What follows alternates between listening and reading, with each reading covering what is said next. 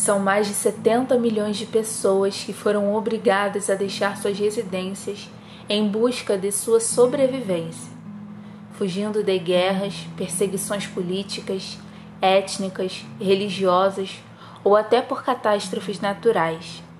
Mais da metade desse total é composta por crianças. Crianças que muitas das vezes perderam ou foram afastadas de suas famílias. Em 10 anos, esse número cresceu em 50%.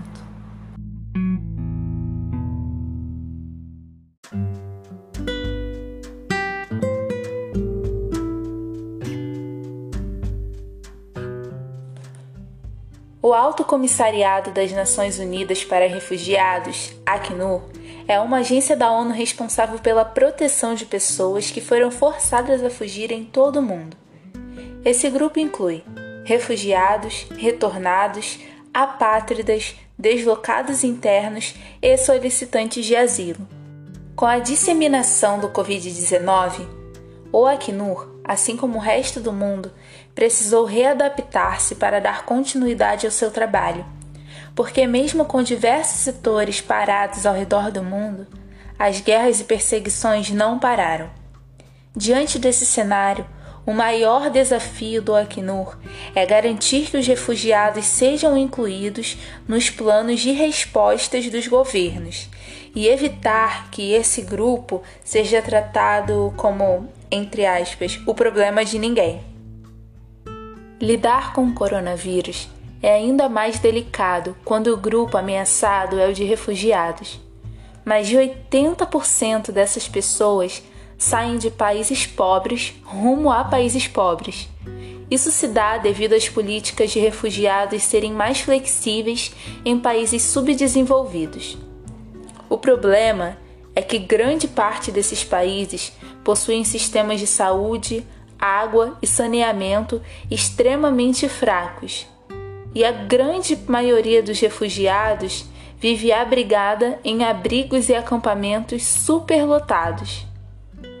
Em 26 de março de 2020, o Acnur pediu 255 milhões de dólares como parte do apelo mais amplo da ONU.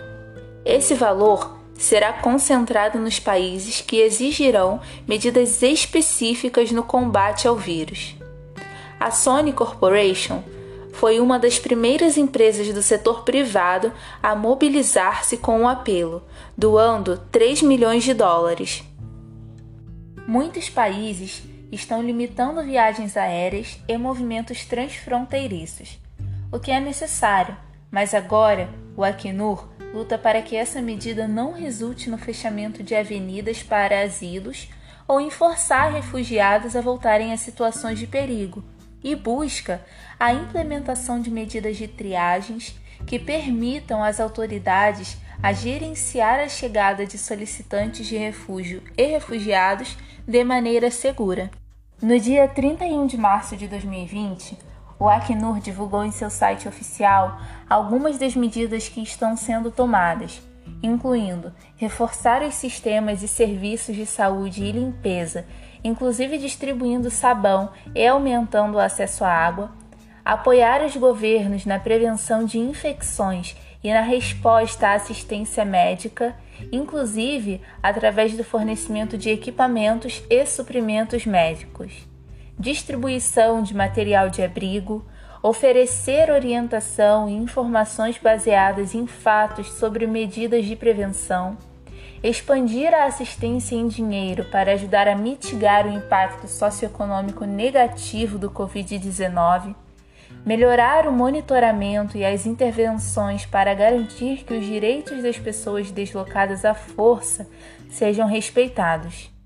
No Brasil, o Acnur e alguns parceiros estabeleceram uma área de isolamento em Boa Vista para hospedar casos suspeitos entre refugiados e migrantes venezuelanos. E também distribuíram mais de mil kits de higiene para populações indígenas de Belém e Santarém. Em Bangladesh e no Sudão, o Acnur investiu bastante na divulgação de medidas de prevenção, sendo elas divulgadas por spots de rádio, vídeo, pôsteres, folhetos e até por mensagens de texto. Na Jordânia, a triagem de temperatura é realizada na entrada dos campos de refugiados. Na Grécia, a Acnur tem aumentado seu apoio às autoridades para aumentar a capacidade de água e saneamento, fornecer itens de higiene e estabelecer unidades e espaços médicos para triagem, isolamento e quarentena. Na Etiópia e Uganda também foram implantadas instalações de lavagens das mãos e triagem de temperatura nos pontos de entrada, bem como nos centros de trânsito, centros de recepção e instalações de saúde em acampamentos.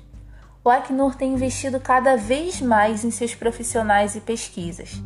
Sua resposta ao Covid-19 baseia-se em sua experiência em surtos de SARS, ebola e influenza, buscando garantir a proteção dos refugiados antes, durante e após emergências globais de saúde.